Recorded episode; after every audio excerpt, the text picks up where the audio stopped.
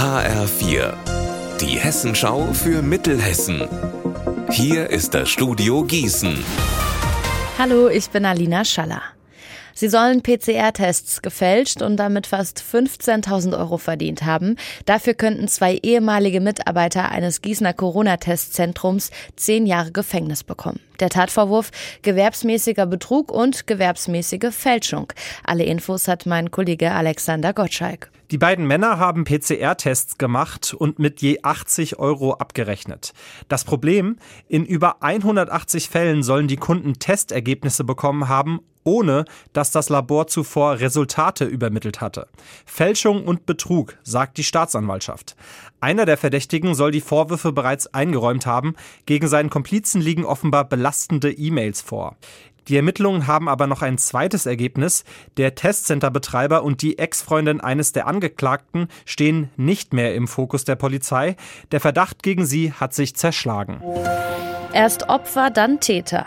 Ein 19-Jähriger hat sich bei der Polizei in Marburg gemeldet, weil ihn Unbekannte bedroht und ihm 200 Euro geklaut haben sollen. Nachdem er seine Anzeige erstattet hat, ist er laut Polizei in eine Wohnung eingestiegen und hat den Bewohner mit einem Messer bedroht. Er packt Geld und Armbanduhren ein und haut ab. Später nimmt die Polizei ihn fest und findet die gestohlenen Sachen bei ihm. Die Volkshochschule der Universitätsstadt Marburg bietet für das Sommersemester rund 500 Kurse an. Neben den Angeboten, die es schon lange gibt, sind auch einige Neuerungen dabei. HR4-Reporterin Anna Spieß, was ist das denn zum Beispiel?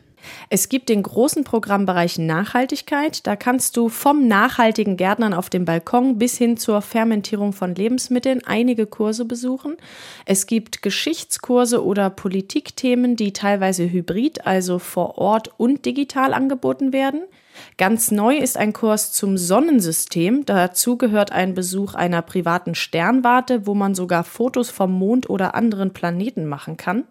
Wer sich mehr bewegen möchte, kann zum Beispiel Stepptanz lernen.